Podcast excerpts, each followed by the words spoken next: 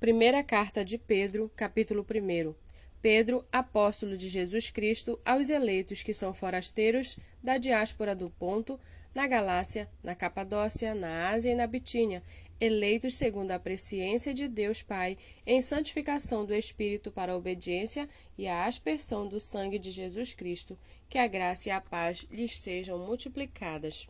Bendito seja o Deus e Pai de nosso Senhor Jesus Cristo, que, segundo a sua grande misericórdia, nos regenerou para uma viva esperança, mediante a ressurreição de Jesus Cristo dentre os mortos, para uma herança que não pode ser destruída, que não fica manchada e não murcha, e que está reservada nos céus para vocês, que são guardados pelo poder de Deus, mediante a fé, para a salvação preparada para ser revelada no último tempo.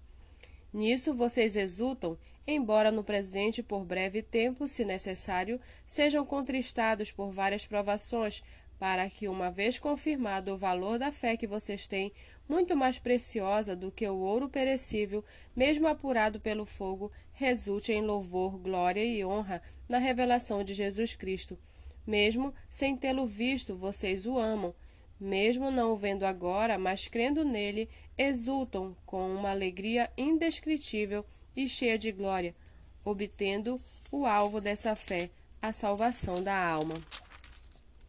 Pois a, foi a respeito desta salvação que os profetas indagaram e investigaram. Eles profetizaram a respeito da graça destinada a vocês, investigando qual ocasião ou quais as circunstâncias oportunas que eram indicadas pelo Espírito de Cristo que neles estava ao predizer os sofrimentos que Cristo teria de suportar e as glórias que viriam depois desses sofrimentos. A eles foi revelado que, não para si mesmos, mas para vocês, ministravam as coisas que agora foram anunciadas a vocês por aqueles que, pelo Espírito Santo enviado do céu, lhes pregaram o Evangelho coisas essas que os anjos deseja, desejam contemplar.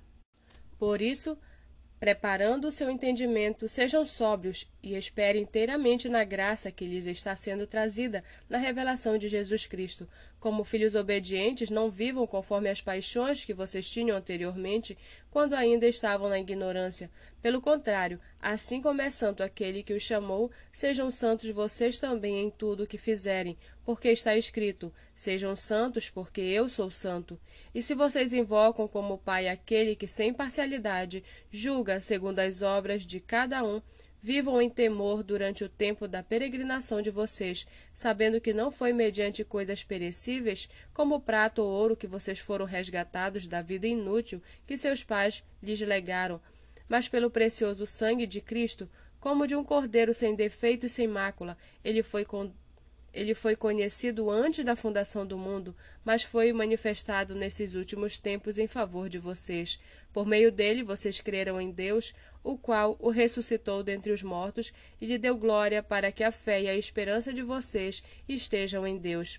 Tendo purificado a alma pela obediência à verdade e com vistas ao amor fraternal não fingido, amem intensamente uns aos outros de coração puro, porque vocês foram regenerados não de semente corruptível, mas de semente incorruptível, mediante a palavra de Deus, a qual vive e é permanente, porque toda a humanidade é como a erva do campo, e toda a sua glória é como a flor da erva. A erva seca e a flor cai, mas a palavra do Senhor permanece para sempre. Esta palavra é o evangelho que foi anunciado a vocês.